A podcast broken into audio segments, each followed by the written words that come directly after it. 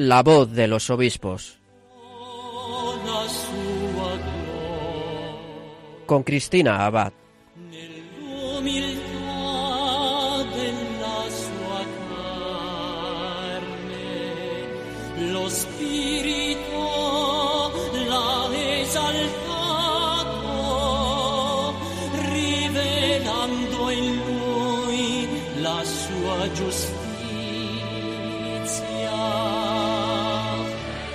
Muy buenas noches, queridos oyentes de Radio María.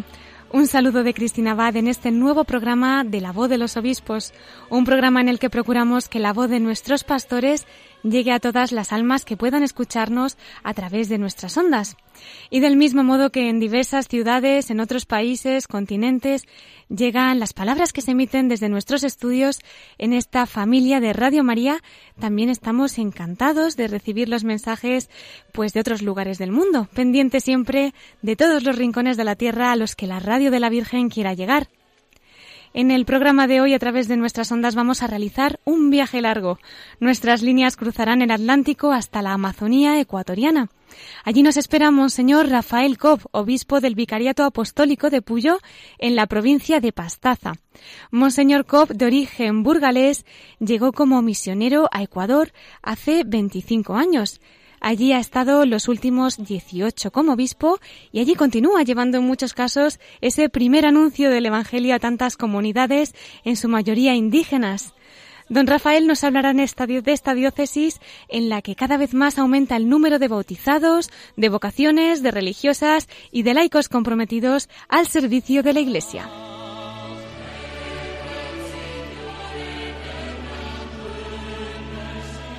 Continuaremos con más noticias y mensajes de nuestros obispos en nuestra sección informativa de los episcoflases con Miquel Bordas y volveremos a tener al final de nuestro programa al obispo del Vicariato Apostólico de Puyo, don Rafael Cobb, quien nos adentrará desde su corazón de pastor en el corazón de María. Ayer precisamente celebrábamos la fiesta de Nuestra Señora de Lourdes. Como la tenemos aún reciente, a ella le encomendamos esta noche la voz de los obispos.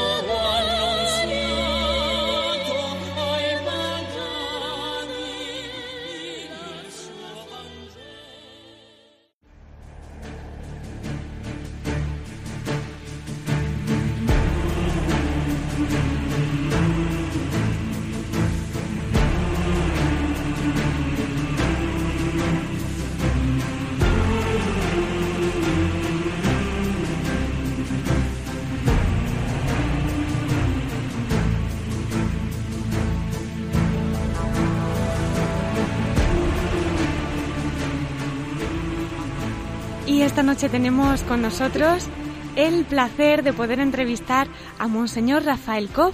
Él es obispo del Vicariato Apostólico de Puyo. Le voy a presentar rápidamente. Estamos ya deseando escucharle. Les comento que nace en La Horra, en Burgos. La educación primaria la recibió en su pueblo, en la Escuela de los Hermanos de la Sagrada Familia. El bachillerato lo realizó en el Seminario de San José, en Burgos también. Realizó los estudios filosófico-teológicos en la Facultad de Teología del Norte de España, con sede en Burgos, y recibió la ordenación sacerdotal la fecha en que cumplía 25 años, un 23 de octubre de 1976. Los estudios de licenciatura los hizo en la misma facultad, compaginándolos con la atención a varias parroquias de esa zona. Es licenciado en Teología Espiritual. En 1977 pasó a ejercer de formador en el Seminario Menor de San José de Burgos. Allí trabajó seis años. Desarrolló después su actividad pastoral como párroco en, los diversos pueblos de esta provincia y llegó a Ecuador como misionero del Vicariato de Puyo el 15 de septiembre de 1990. Trabajó dos años como párroco de La Palora y tres como párroco de Puyo y también fue vicario pastoral. Residiendo en Quito, estuvo al frente del seminario misionero Santa María la Mayor, fue también responsable del Departamento de Vocaciones de la Conferencia Episcopal Ecuatoriana. Durante todos estos años ha coordinado la pastoral vocacional del Vicariato fue nombrado obispo vicario apostólico de Puyo el 28 de noviembre de 1998. Su nombramiento se hizo público el 3 de diciembre, fiesta de San Francisco Javier, patrono además de las misiones, y llegamos a esa fecha en que es consagrado obispo, nada más y nada menos que por Juan Pablo II, ya San Juan Pablo II, en Roma, el 6 de enero de 1999, en la solemnidad de la Epifanía del Señor. La toma de posesión de su cargo, prevista en principio para el 7 de febrero, pues por circunstancias de tipo social en la provincia y el país, se llevó a cabo el 15 de febrero ante la Asamblea de Misioneros del Vicariato Apostólico de Puyo. Pues es un honor tenerle con nosotros. Muy buenas noches, don Rafael. Muy buenas, ¿cómo están? Por aquí estamos también en Ecuador. Seguimos pues también el, en las trayectorias de España y con ese espíritu misionero que cada uno de, de, nosotros pues Dios nos ha dado. Así que un saludo muy cordial a Radio María y a todos los que nos escuchan a través de las ondas de Radio María. Muchísimas gracias, don Rafael. Pues lo hace también extensivo el nuestro a toda su diócesis. Además, le agradecemos que, que, pueda estar con nosotros. Sabemos que hay como siete horas de diferencia. Me imagino que allí le debería decir buenas tardes en vez de buenas noches. Claro. don Rafael, pues estamos muy contentos de poder tener esta noche un testimonio como el suyo. Una vocación, además, que nace tan joven. Yo no sé si ya pensaba en ser misionero o simplemente, pues, religioso o sacerdote, pero que ha llegado a ser un obispo misionero o un misionero obispo, como le gustaba decir también a otro obispo que estaba en Mozambique, ¿no? Que tuvimos en el programa. Ya, pues sí, ciertamente la vocación misionera como que Dios la pone ahí ya en la sangre, ¿no? y ciertamente de ya de seminarista, pues eh, teníamos esa inquietud por por un día llegar también a los territorios de misión, ¿no?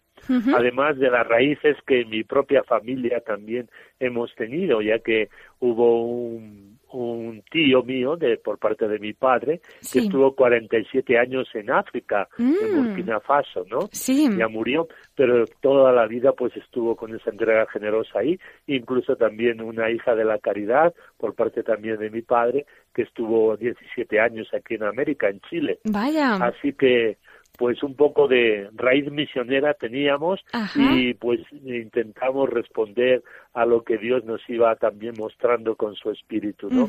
Hasta llegar a este continente de la esperanza. Ajá, porque además ustedes, por lo que, vamos, si no he recogido mal los datos, el segundo de siete hermanos, de los cuales también ha habido varias vocaciones. Una hija de la caridad, un hermano sacerdote diocesano, otro de la Sagrada Familia, misionero también en Ecuador.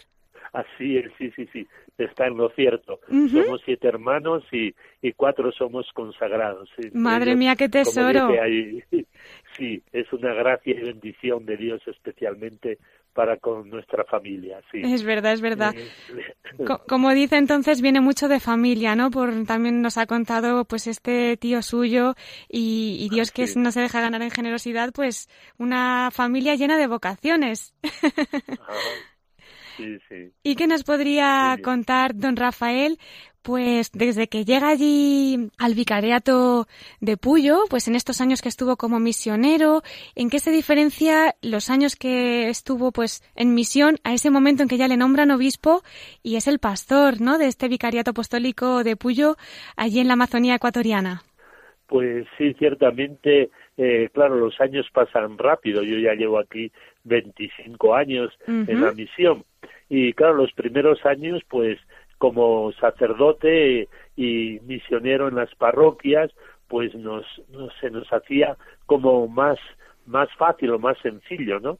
Y el día en que ya el Papa Juan Pablo II pues nos encomendó esta tarea ya como obispo pues ya se nos complicó es decir pues la responsabilidad ha sido mucho muy muy grande y el saber no coordinar solamente un área una parroquia sino toda la, la iglesia particular del vicariato de Puyo pues ciertamente es una tarea muy muy dura pero a la vez muy alegre porque justamente la misión siempre tiene esa frescura de la primera evangelización y se va como viendo crecer, ¿no? Y esto es lo importante, ver cómo ha crecido. Yo cuando llegué a la pequeña ciudad de Puyo, una pequeña ciudad como puede ser quizá pues eh, un, aquí llamamos cantón, puede ser ahí un partido judicial, ¿no? Sí. Que podría tener unos 6.000 o 7.000 habitantes y ahora con 50.000, pues Mm. claro, la capital ha, se ha, ha crecido muchísimo. Pero también las tareas, los desafíos, ¿no? Tanto en, en cuanto a, a las comunidades eh, nativas indígenas en el interior de la selva, como también a las comunidades campesinas y rurales o urbanas, ¿no? Porque se ha tenido que ir responder a esa necesidad, ¿no? Claro. Quizá, pues se ha multiplicado el número de parroquias y igualmente también pues de agentes de pastoral, ¿no? Es una alegría el poder ver cómo estas iglesias van creciendo y desarrollándose, ¿no? Con, con la gracia de Dios y el trabajo de todos. ¿sí? Es verdad, es verdad. Eh, don Rafael, y ahora que nos estarán escuchando nuestros oyentes, eh, no solo aquí en España, ¿no? También de otros lugares, ¿nos podría poner un poquito en situación, ¿no? De, sobre ese vicariato apostólico, pues cómo es la situación ahora mismo del clero, de las realidades eclesiales, en fin, los sacerdotes, si tienen el seminario. Cuéntenos un poquito, pues desde allí, desde ese vicariato, cómo están viviendo la misión en ese día a día. Muy bien, pues sí. Aquí, pues cuando yo llegué había un grupito pequeño de, de padres dominicos que fueron los primeros, diríamos que evangelizadores de, de esta iglesia, ¿no? Los primeros. Eh, ujú. Hasta el año 90, sí, el año 90 ya que murió el último obispo dominico y comienza la Santa Sede a nombrar obispos diocesanos. Eh, el anterior a mí también fue obispo diocesano, Monseñor Frumente Escudero, que también fue español, es español. Y después, pues hemos visto que verdaderamente, pues el desafío más grande que tenemos en la misión es el recurso humano, es decir, eh, misioneros y misioneras que quieran entregar su vida. Hmm. Eh, si allí había un grupo de, de seis eh, misioneros dominicos y, y solamente éramos dos diocesanos, bueno, pues ahora somos 20 sacerdotes y unos eh, también hay un gran número creo que es una parte fundamental también de nuestra misión, la vida consagrada, ¿no? Habrá sí. unos 50 agentes eh, de vida consagrada, de 14 congregaciones diferentes de distintos países, de España, de Colombia, de Brasil, de México, etcétera, ¿no? Y eso da también una riqueza universal a la Iglesia, ¿no? En el que eh, intentamos pues crear ese ambiente fraterno en comunión y solidario para responder a tantas necesidades en el día a día. Igualmente también el gran desafío era cómo eh, hacer posible que nuestra iglesia vaya adquiriendo eh, el personal propio, ¿no? Claro. Y de ahí que, que empezamos hace 20 años con el seminario eh, misionero mayor eh, Santa María la Mayor se llama, ¿no? Bonito nombre, sí, sí. Sí, exactamente. Y, y lo hicimos en Quito porque, claro, en, en Puyo no teníamos, digamos, el número de, de profesores como para preparar a los futuros sacerdotes misioneros, ¿no? Ajá. Yo creo que esa ha sido una gracia muy grande. Eh, el seminario Santa María la Mayor en Quito alberga ahora pues a 21 seminaristas de diferentes eh, eh, de cinco vicariatos que están en la misma zona que el nuestro, porque Puyo es una ciudad que está dentro de la Amazonía del Ecuador, es decir, en la selva. Y, y- y ciertamente esa realidad de la selva pues es diferente de la que pueden vivir quizá en la sierra o en la costa. Claro. Y ahí Mm. entonces que nuestro seminario pues está preparando a los futuros sacerdotes para la Amazonía, ¿no? Y eso fue una gran obra que se inició hace 20 años, ¿no? Yo fui el primer rector y Monseñor Frumete Escudero fue el que fundó el, el seminario, ¿no? Y hace unos cuatro años ya hemos empezado también, ahora sí en Puyo, con el seminario menor de San Francisco Javier, ¿no? Bueno, Es qué un seminario maravilla. menor que llam- sí, llamamos un seminario menor ambiental en cuanto al ambiente de familia, de colegio y de parroquia, ¿no? Sí. Donde vienen solo los fines de semana. Pero es una experiencia muy bonita porque de ahí puede ser la cantera de la que vayan surgiendo las vocaciones para el seminario mayor. Es verdad, es verdad. Nos comentaba don Rafael en ese en esa porción tan grande de selva, un 90%, ¿no? De, de esa Amazonía ecuatoriana. Claro, allí, como bien dice, tienen que prepararse para la misión también en esas condiciones. Estoy recordando ahora mismo un reportaje que les hicieron y bueno, para desplazarse pues en avioneta o días en canoa con todos los riesgos que implica. Así es. Me imagino que, claro, pues mm, esas cosas se hacen por el Señor, lógico, pero, pero claro que a veces no será fácil, ¿no? Contaba usted en este reportaje incluso el caso de una religiosa que dio su vida, pues en este ámbito de misión. Así es, así es, ciertamente. Hmm. Pues es difícil la tarea y supone una opción por, por lo radical, por vivir en ese desprendimiento y en esa generosidad ciertamente, pues como decimos, en esta selva no hay caminos o carreteras fácil para llegar a las comunidades lejanas y hay que ir, como decías, pues en avioneta o en canoa varios días, ¿no? eh, importante, pues yo creo que es ciertamente que nuestros hermanos indígenas sean acompañados y puedan ir conociendo también como no solamente las mayorías, sino también las minorías. Justamente ahora estoy preparando un libro que vamos a publicar de crónicas misioneras sobre las visitas que como obispo eh, hemos hecho en estos ya 18 años, ¿verdad? A, las comunidades eh, del interior, ¿no? Entonces yo creo que eso puede servir también un poco para darnos idea de ese espíritu misionero que queremos que todos los que vivimos eh, como cristianos comprometidos podamos ir asumiendo. Claro que sí, pues seguro que va a hacer muchísimo bien su libro, don Rafael. ¿Y cómo les acogen allí cuando visitan estas comunidades indígenas? Como nos decía también al comienzo de esta entrevista, ¿no? Pues sembrando y evangelizando a veces por primera vez. ¿Cómo les reciben? ¿Qué caras les ponen? ¿Qué les dicen? Bueno, yo creo que una de las actitudes de estos pueblos es también la hospitalidad, ¿no? eh, nos acogen muy bien, ellos están pues deseosos también de que alguien les les lleve la palabra de Dios, la escuchan también con mucho, eh, diríamos, con mucha atención y ciertamente pues con mayor sed y avidez que quizá los que ya llevamos tiempo, ¿no? Entonces yo creo que es importante en estas comunidades eh, lo que ellos también nos enseñan, ¿no? Creo que con su con su sencillez, con su generosidad, desde su pobreza, pues también nos evangelizan, ¿no? Claro. Y desde su cultura, ¿no?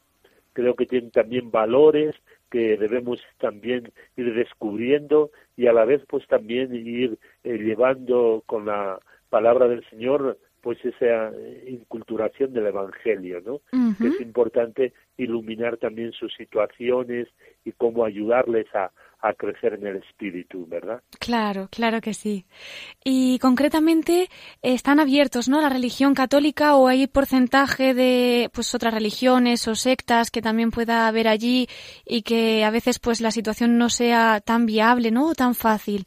Sí, claro que están algunas otras, diríamos, sectas o religiones, ¿no? Generalmente son sectas que han venido de, de tinte, diríamos, desde Estados Unidos, eh, eh, evangélicos, adventistas, eh, tipo de estas, eh, más bien no históricas, sino de las que han surgido después, y, y, ciertamente es un desafío también grande para nosotros. Claro que eh, estas han ido últimamente eh, llegando, ¿no? Al principio quizá no había, y en las comunidades indígenas pues tienen algunas, uh, algunas zonas pequeñas en las que también entran ellos, aunque no son la mayoría las visita la Iglesia Católica, pero hay algunas que también han entrado los evangélicos, ¿no? Sí. Eh, por eso sí es un desafío igualmente también eh, ayudar, iluminar y instruir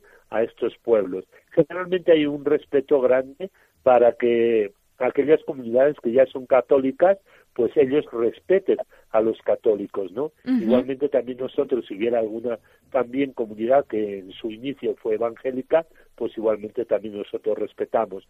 Pero sí es un desafío las sectas, porque ciertamente, pues por una parte eh, ese proselitismo, ese paternalismo, pues les, les arrastra a mucha gente sin fundamento y sin conocimiento profundo de lo que supone vivir la palabra de Dios, ¿verdad? Claro. Eh, pero poco a poco, pues hace falta también nosotros informar y formar en la fe para que su fe, pues no no vacile o no, no se cambie así como una veleta de un lado para otro, ¿no?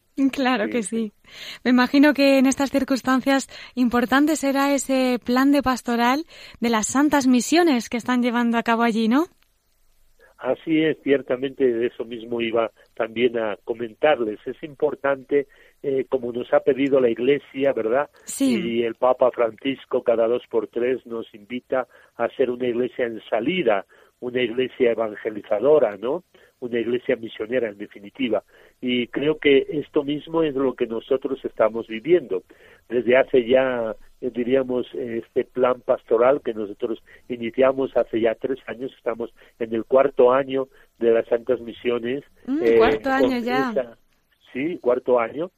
Y ciertamente se nota, pues, eh, el compromiso de los laicos, porque el objetivo es el mismo que, que nos, eh, diríamos, eh, Aparecida, en la Conferencia Episcopal Latinoamericana de Aparecida, pues culminó eh, invitando a todas las iglesias de América a la misión continental, decía, ¿no? La misión continental, Hmm. de que en cada, en cada jurisdicción se hiciera esta misión continental. Pues cogiendo un poquito el espíritu de Aparecida es el que nosotros hemos eh, empezado a, a llevar en nuestro trabajo pastoral, para que todas las parroquias se conviertan en comunidades vivas, también unidas y misioneras, para que el laico no sea solamente el que se contente con ir a la misa el domingo, sino que sea capaz de salir de su casa y ir a compartirla a, a la del vecino, a la de otro pueblo, ¿verdad? Claro. Y creo que eso es importante y se está despertando el, el laico que se forma, se prepara para ser verdaderamente un discípulo misionero de Jesús, como nos pide Aparecida, y para que todos los pueblos tengan esa vida en plenitud, como nos dice Jesús. Una forma muy bonita de vivir esa misión y esa fe en familia. ¿Cómo es la situación de las familias allí, don Rafael? Bueno, en las familias es otro gran desafío. Nosotros tenemos tres grandes desafíos. Sí. Ahora que hemos justamente este año, en el mes de julio, pues renovamos, diríamos, el plan pastoral quinquenal. Y, y ya hicimos uno nuevo para estos cinco años que vienen, del 16 hasta el 21. Ujú. Y uno de los desafíos grandes es justamente la familia. Después de que vemos en toda sociedad y en el mundo, ¿no? Después del sínodo que hubo de, de la familia y de todo lo que el Papa también pues nos ha hablado, pues ciertamente vemos que donde hay familias sólidas, familias unidas, eh, ahí surgen verdaderamente todo lo bueno y todas las vocaciones, ¿no? Hmm. Eh, por eso vemos que aquí ciertamente pues las familias tienen un gran reto. Hay muchas familias que todavía no no viven ese compromiso eclesial de su matrimonio bendecido por Dios, ¿no?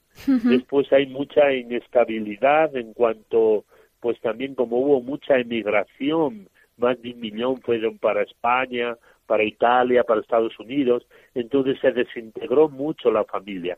Hay un, un porcentaje eh, más o menos eh, grande de, de desestructuración familiar, ¿no?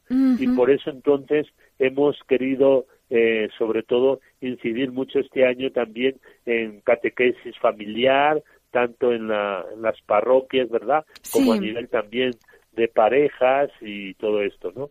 Claro. Después otro desafío son las vocaciones consagradas y otro desafío es el medio ambiente. Estamos en la Amazonía y vemos que la Amazonía es el pulmón para la humanidad. Sí. Y después del- de la carta Laudato Si, pues vemos que tenemos que trabajar mucho más porque aquí tenemos muchas amenazas Mm. en cuanto a la explotación petrolera, minera Claro. de la Amazonía. Claro. Y tenemos que también inculcar en la gente para que sepamos respetar y cuidar la Amazonía. Esos son los tres desafíos que tenemos en nuestro plan pastoral para, para este tiempo, ¿no?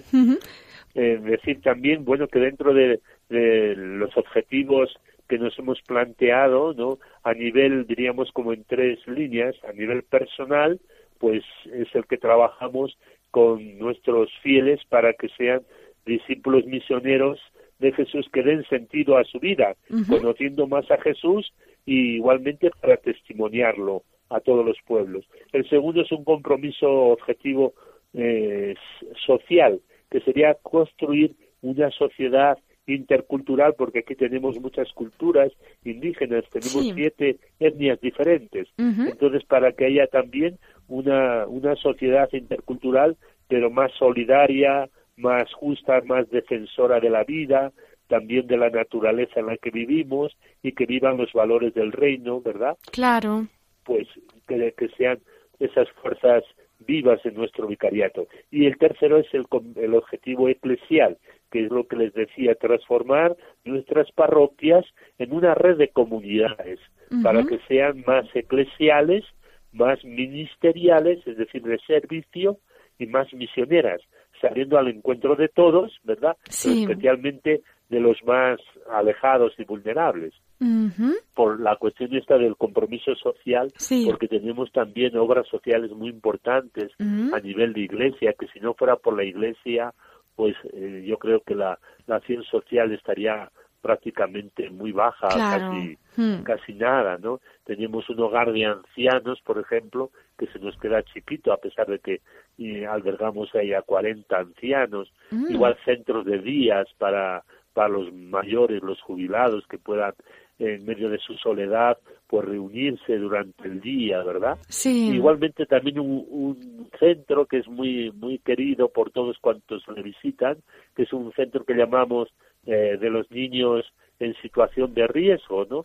Que a veces pues están desescolarizados o metidos en la droga, etcétera, ¿no? Y tenemos allí más de casi 300 niños que están siendo atendidos por la Iglesia, especialmente a través de la comunidad de dominicas de la enseñanza que, que están dirigiendo esta, este centro, ¿no?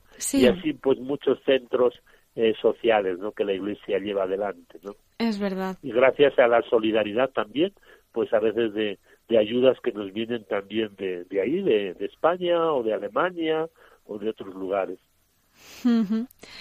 Qué labor, qué labor están haciendo allí, don Rafael. Como nos ha dicho, casi 300 niños, pues que tienen circunstancias difíciles, esos centros de día con la atención a los ancianos. No sé si estarán también en el ámbito de la prisión, quizás también también estamos visitando, claro. no se dejan nada. sí, intentamos, verdaderamente eh, nuestra pastoral o nuestra acción está muy, muy bien, diríamos, eh, eh, distribuida, primero en, seis zonas, que componen, diríamos, nuestra, nuestro vicariato. Pero luego en pastorales específicas tenemos cuatro macro áreas, entre las cuales están, esta es una de, la, la acción de Cáritas y Pastoral Social.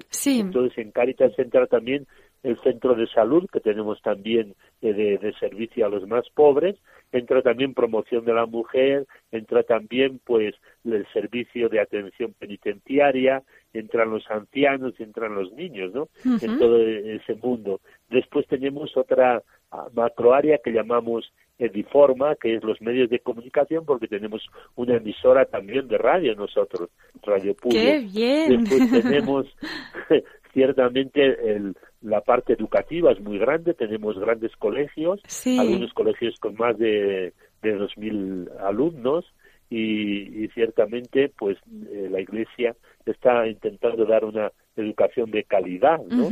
Después está igualmente todo lo que se llama lo que es la formación juvenil, la vocación eh, también con los seminaristas, la catequesis, la familia, es, es la otra macro área que llamábamos jubomicafa, porque va, eh, diríamos, acogiendo a todas estas pastorales específicas que están relacionadas como que tienen un objetivo común, ¿no? Sí. Que son los hijos y los padres y los jóvenes. Y luego tenemos otra área también que llamamos igualmente después de, de, la, de las culturas, que es la que especialmente pues se dedica a los pueblos indígenas. Por, por eso estas cuatro macorarias pues nos hacen un trabajo organizado y coordinado, que es lo importante. Desde luego, muy nutrido y con toda la ayuda del cielo que estarán recibiendo, pues me imagino que, vamos, las semillas darán unos frutos preciosos.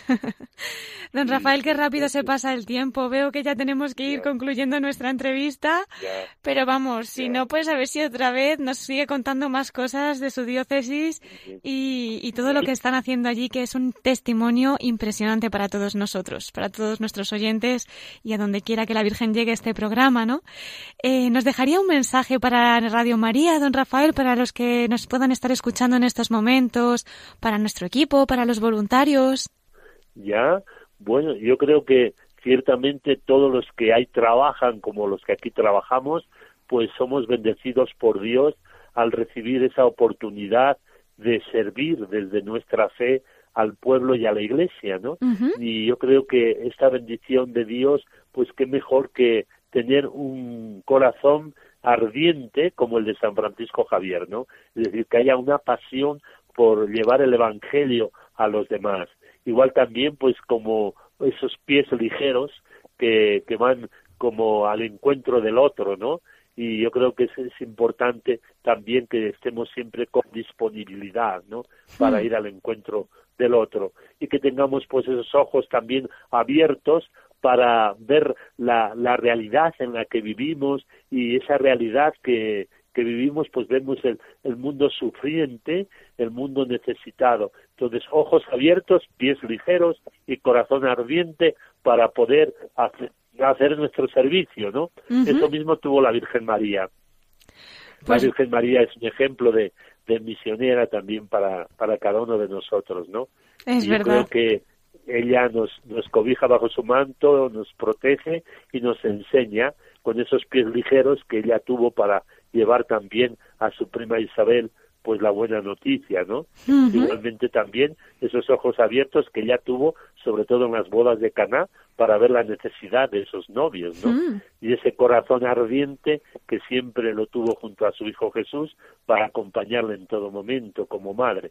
Así que ese sería mi mensaje para todos los que nos escuchan y especialmente para los que trabajan en Radio María. Muchísimas gracias, don Rafael. Pues nos quedamos con ese mensaje. Nos encomendamos, como bien dice, a la Virgen María y a San Francisco Javier y que podamos seguir llevando a cabo esta obra que hasta donde Dios quiera, ¿no? Eh, don Rafael, le voy a despedir en esta sección del programa, pero nosotros tenemos al final una sección pues que va dedicada sobre todo a la Virgen María, ¿no? Es la voz de nuestros pastores desde su corazón. Entonces, podríamos volver a conectar con usted en unos minutos y nos deja ese mensaje en un minutito, dos, de un pensamiento, alguna vivencia particular que haya vivido desde el corazón de nuestra madre. Ya, de acuerdo. Muchas gracias. Pues nada, enseguida estaremos con usted. Gracias, don Rafael. Ya, gracias. Igualmente, que Dios les bendiga a todos. Gracias.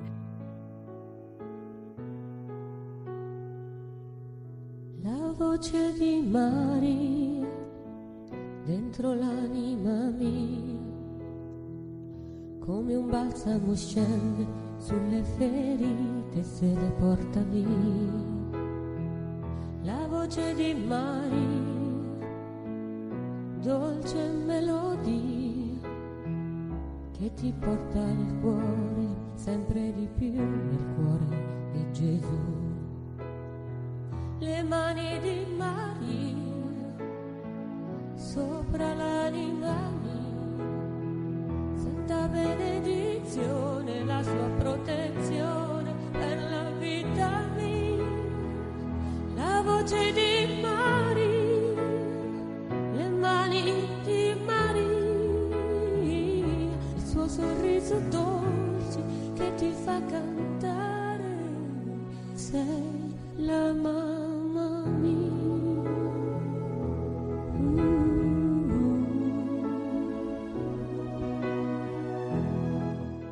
Estás escuchando La voz de los obispos con Cristina Abad, Radio María.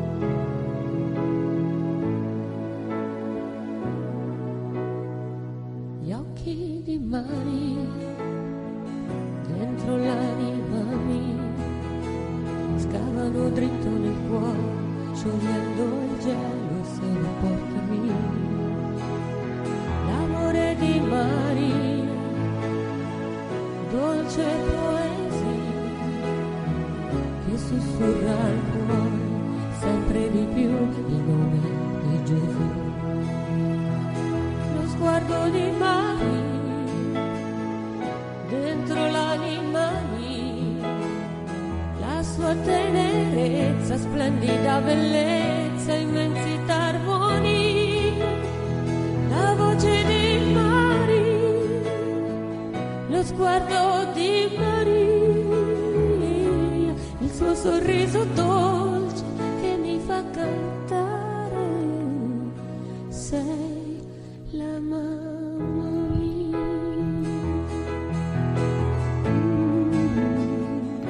La voz de María, la mirada de María en el alma mía.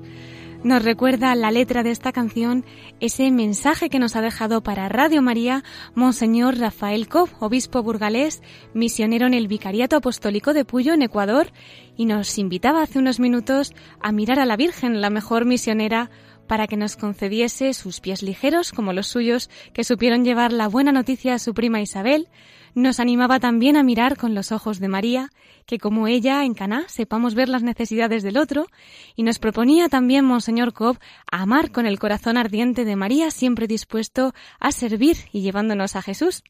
Nos ha contado muchas cosas don Rafael Cobb sobre la encomiable misión que durante años están realizando en la provincia de Pastaza, mayoritariamente en la Amazonía ecuatoriana, y nos ha reservado además los últimos minutos del programa para hablarnos desde el corazón de María, de modo que aún podrán escucharle si algún oyente acaba de incorporarse.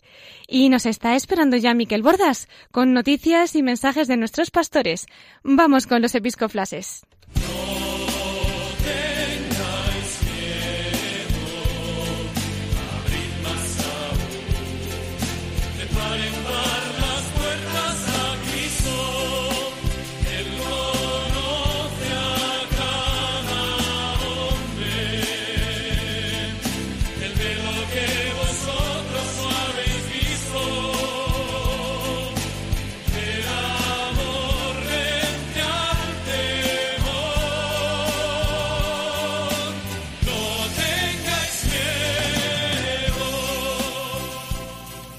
Y le damos la bienvenida una vez más a Miquel Bordas, que está con nosotros esta noche. Buenas noches, Miquel. Buenas noches, Cristina, y buenas noches a toda la audiencia. Empiezo felicitando esta vez a Monseñor Atilano Rodríguez, el obispo de Sigüenza, Guadalajara. Sí, le tuvimos con nosotros, además, no hace mucho, ¿verdad? Hace un par de meses. Sí. ¿eh? Pues el próximo 18 de febrero se cumplen los 21 años de su ordenación episcopal. Mm, enhorabuena, muchísimas felicidades desde nuestro programa y todo Radio María.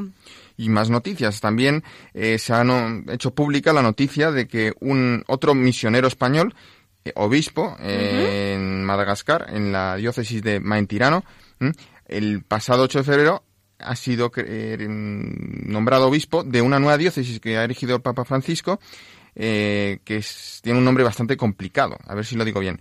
Ciro Anomandidi. ¿eh? Mm. Pues bien, el Monseñor Gustavo Bombín Espino es un, eh, es un trinitario que nació en San Lorenzo, en la provincia de Valladolid, Sí. y bueno, eh, lleva mucho tiempo ya en, en- en Madagascar. Eh, fue ordenado sacerdote en el año 1987 y también un 8 de febrero, mira qué cosas, eh, del año 2004 fue nombrado eh, obispo de, de esta diócesis primera, Mantirano, y ahora pues eh, le pasan a esta nueva diócesis de reciente creación, pues que lo tendrá que hacer todo desde, desde cero prácticamente. Ujú. Pues a Monseñor Gustavo Bombín también le felicitamos. ¿no te Claro que sí, le felicitamos e invitamos a nuestros oyentes a orar por él y a toda su diócesis. Y hoy, Cristina, como vamos muy justos de tiempo, no me quiero hacer pesado, eh, y quiero también es volver a escuchar al obispo de Puyo, o del vicariato de Puyo, perdón. Hoy no me voy a extender con más noticias porque le quería dedicar un poco más de tiempo a la perla rescatada para el día de hoy. Ah, muy bien. Y no puede ser otra, y como muchos de nuestros oyentes habrán podido seguir a través de los medios de comunicación y en especial de esta nuestra radio, Ra- Radio María, Sí. el pasado lunes 6 de febrero falleció el obispo emérito de Mondoñedo Ferrol. Monseñor José Geal Escolano. Así es. Tenía 87 años de edad. Había sido también antes obispo de Ibiza y obispo auxiliar de Valencia. Vaya cantera de obispos auxiliares tiene Valencia para toda España. Falleció en Valencia, donde reside actualmente, en la loca- concretamente en la localidad valenciana de Real de Gandía. Y la misa, el funeral, fue concelebrada por una quincena de obispos y arzobispos y un centenar de sacerdotes. La presidió eh, el cardenal Antonio Cañizares, el arzobispo metropolitano de Valencia. Y si te parece, he recogido unos, unos minutos de la homilía del cardenal Antonio Cañizares para si la podemos, podemos compartir con nuestra audiencia. Pues claro que sí, ojalá tuviéramos tiempo de escucharla entera, que merece la pena, pero con esos minutos pues ya te lo agradecemos muchísimo, Miquel. Vamos a escuchar ese audio del cardenal Cañizares en esa misa funeral de Monseñor José Gea Escolano. Que ha entregado su vida en las manos de Dios y acaba de llegar a la meta, que no es otra que la vocación celestial de Dios en Cristo Jesús, la casa del Padre, donde tenemos nuestra morada definitiva, Dios mismo. Ha llegado ya a esa meta con la mirada puesta en Jesucristo, sin retirarse y contemplar así para siempre el rostro divino que buscó en todo y siempre con esperanza y alegría. Como párroco, como obispo y ya emérito, como misionero en Perú. En sus muchos años había guardado y difundido solícita y fielmente la fe. Todo lo había cumplido hasta permanecer unido y clavado a la cruz en sus últimas horas. Solo le quedaba recibir la corona merecida que el Señor, justo juez, da a todos los justos y servidores leales y solícitos que han seguido, que le han seguido con la cruz, negándose a sí mismos y cumpliendo la voluntad y misión que él mismo por medio de la Iglesia le había encomendado. Bien podemos resumir la vida, persona, obra de nuestro querido don José, diciendo que fue un testigo de Jesucristo y por ello un testigo de esperanza que manifestaba en su constante alegría y su gran humor. Pues emotivas esas palabras del cardenal Antonio Cañizares, Miquel, sobre este testigo de Jesucristo, testigo de esperanza, como nos ha dicho Monseñor Geas Colano. Fíjate que lo, enseñaba, lo decía el cardenal Antonio Cañizares, pues en la cruz, el ser testigo de Jesús, consiste en, darse, ¿no? En, no quedarse nada. Esto es la realización de cualquier persona, obispo, en fin, laico. ¿Y eso que, dan, que nos da? Alegría. ¿eh? cruz, pero alegría. Eh, y bueno, vamos a pasar a la perla, que no puede ser otra, que aprovechando la noticia que estamos dando, pues tiene que ser del propio Monseñor Geascolano, ¿no te parece? una perlita suya. Bueno, dos, dos, dos, ¿eh? con sorpresa. Porque, porque seguramente algún oyente fiel, que los hay muchos, la mayoría ha seguido este programa durante años y recordará que aquel octubre del año 2015 el que fue tu predecesor, Alex Navajas, le hizo una entrevista precisamente a Monseñor Geascolano. Efectivamente. Y en esta entrevista se centró en la experiencia del obispo Geas Colano como misionero en Perú durante siete años, que fueron los, eh, los años siguientes a su renuncia al episcopado eh, por jubilación eh, a la diócesis de Mondoñedo Ferrol y tuvo que, bueno, se, se, marchó, aprovechó ese tiempo para irse de misiones a Perú, fíjate. Madre mía. y según cuentan, esos siete años confesó más que en toda su vida. Su mm. récord fue diez horas confesando diez seguidas. horas confesando. Aunque cada día, cada día se sentaba ahí a confesar. Y, como tenemos un programa hoy que está dedicado a obispos en misión, entonces he extraído de esa entrevista que le hizo para la voz de los obispos eh, el compañero Alex Navajas precisamente la experiencia que marcó a don José Gea, la del confesionario. Sus palabras son un bálsamo de consuelo incluso en casos tan delicados como puede ser el aborto. Fíjate, lo escuchamos. Pues vamos a escucharlo, claro que sí, Miquel. Donde he gozado mucho, mucho, ha sido en la confesión. Sobre todo como yo era estaba allí de obispo solo, eh, cuando confesaban, había bastantes que se confesaban de haber abortado. Ah. Y los sacerdotes cuando lo oían me lo remitían a mí. Claro, claro. He visto llorar, pero amargamente, a las mujeres que habían abortado y se daban cuenta de lo que habían hecho. Eso para mí, y las lágrimas que derramaban, para mí fue una lección realmente extraordinaria. ¿Y qué dice usted, don José, en esos momentos? ¿Qué le dice usted a una mujer que está destrozada porque ha abortado y que va a hablar con un sacerdote? ¿Qué consejo le da? Que Dios la quiere. Que Dios la quiere. Y eso es lo que realmente las hace llorar. Pues eso es lo que tenemos que recordar todos, ¿verdad, Miquel? Que Dios nos quiere por encima de todo. Exactamente, y precisamente en esa línea que va, va la otra perla del día de hoy. Eh, Sabes, Cristina, que Monseñor Gea Escolano tenía un consultorio espiritual en el portal de Internet con sus años. ¿eh? Religión en libertad. Exacto. Dedicó su tiempo hasta el final de sus días a ayudar, orientar, aconsejar a personas, orando por ellas.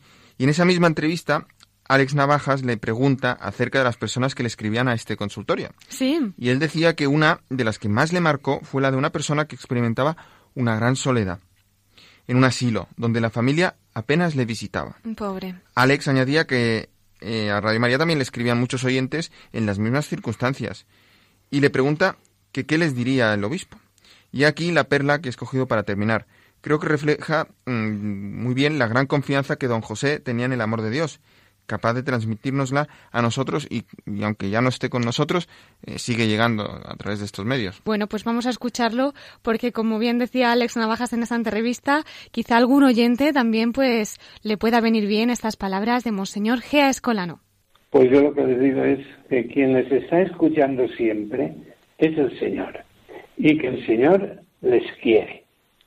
Esa idea de que el Señor te quiere es capaz de trasladar montañas. Mm. El sentirse queridos por Dios. Y es que es verdad. Todo un Dios que me quiera a mí, que soy nada, caramba tú, es que es muy grande. Este amor de Dios es muy grande. Y entonces, si realmente uno vive ese sentido del amor, surge la confianza. Y eso es muy importante. El que uno confíe en el Señor tiene abierto el camino del futuro, porque sabe que Dios está con él. Y es la fe viva y la fe que realmente mueve montañas y que puede hacer cambiar de estilo de vida y en vez de una cierta desesperación o desilusión, pues aparece ya la esperanza cristiana y la confianza en el Señor. Caramba, tú, como dice el obispo don José Gea Escolano, que el, que, es que el amor de Dios es muy grande Es traslada muy grande. montañas y, y todo esto pues nos genera una confianza que hemos de tener y para poderla también compartir, ¿no? Esto, pues fíjate, hace nada, más de un año, ya no está con nosotros, pero las palabras quedan y su, su alma, pues ahí está en el cielo ya disfrutando de este amor y, y seguro que nos va a ayudar. Claro que sí. Pues ha sido una ilusión volver a tenerle de esta manera tan especial en la voz de los obispos, volver a escucharle. Así que, pues, le enviamos para el cielo un agradecimiento y también a Alex Navajas por esa entrevista que le hizo, que tenemos que decir que quien quiera la puede escuchar, está en el podcast de Radio María, solo tiene que entrar en nuestra web www.radiomaria.es y puede escuchar el programa completo con esa misión tan preciosa que nos estabas comentando en Perú y pues con más anécdotas de este consultorio que tanto bien estaba haciendo a las almas. Miquel, pues muchísimas gracias por todo y enseguida vamos a conectar con el obispo de Puyo, don Rafael Koff. Yo creo que querías escucharlo también, ¿verdad? Por supuesto, querida Cristina. Pues demos paso a la voz de los obispos desde el corazón de María.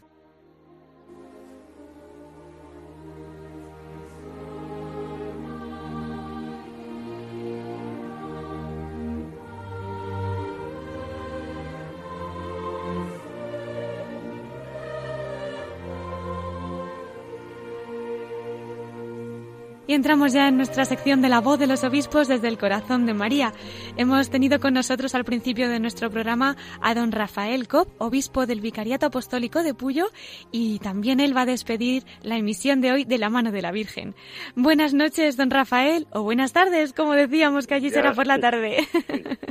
Buenas tardes, buenas tardes. Ya, eh, como nos estaban pidiendo, pues eh, ciertamente este pensamiento mariano eh, a través de las ondas de Radio María. Es un gusto para nosotros poder también enviar nuestro mensaje y pedir a la Virgen María, ella que como madre pues tiene su corazón siempre abierto a sus hijos para que nosotros sepamos pues aprender de esta madre cariñosa y amorosa con sus hijos que cada día vela por nosotros, que aprendamos también nosotros de ese amor de María, un amor que se ha traducido en un servicio, ¿no?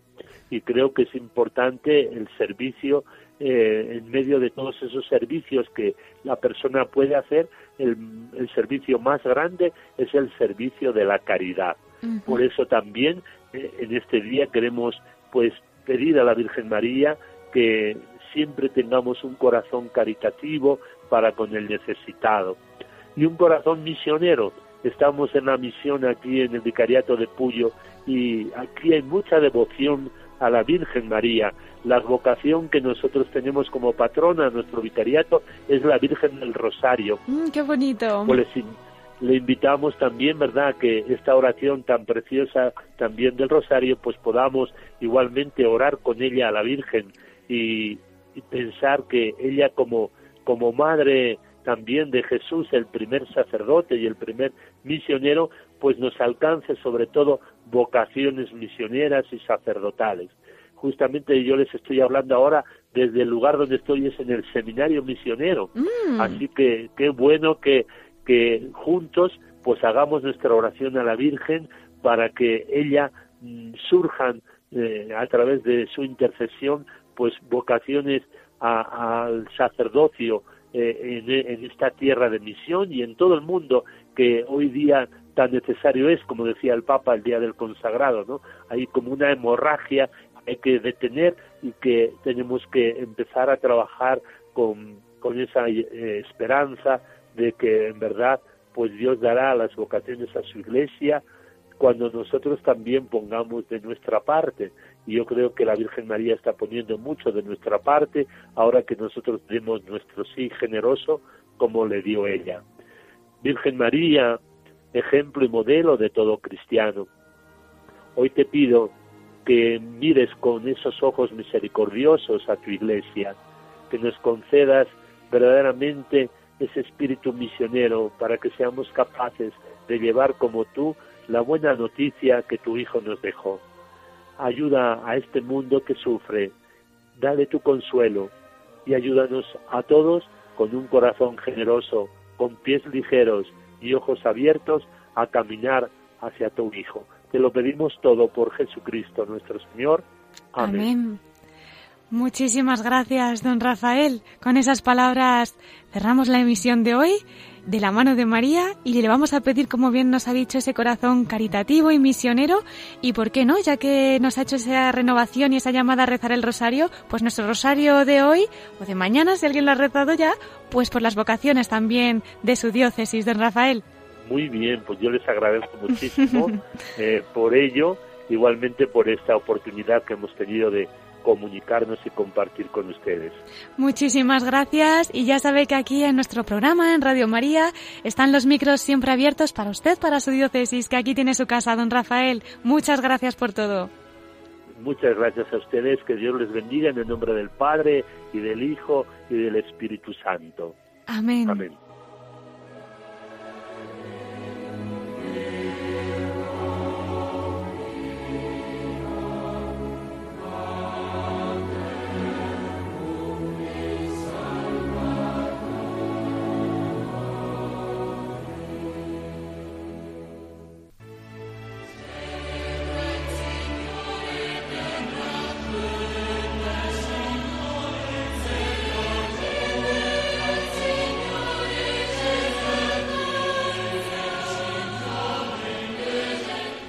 Llegamos ya al final de nuestro programa.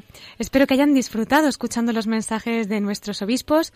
Como siempre les recuerdo nuestro correo electrónico a través del cual pueden estar en contacto con nosotros, la voz de los obispos arroba radiomaria.es o por correo postal también nos pueden llegar sus cartas Paseo de Lanceros número 2, planta primera, 28024, Madrid.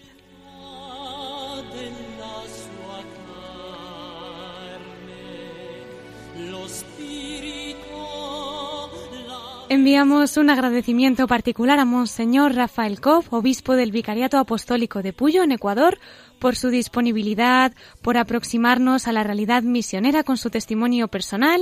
Gracias también a ti, Miquel, por tus noticias, por esas perlitas rescatadas. Pues gracias a ti, querida Cristina, que cada vez nos acercas, pues, tantos obispos de España, españoles fuera, os parece obispos españoles en el, por el mundo, ¿eh?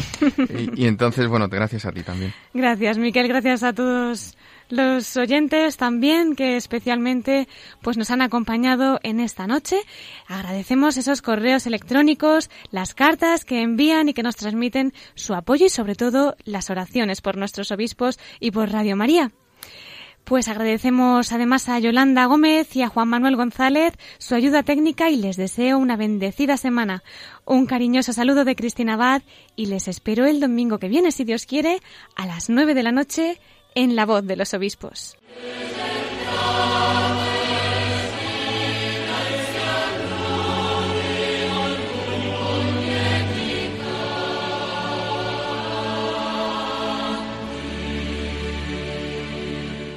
Han escuchado la voz de los obispos con Cristina Abad.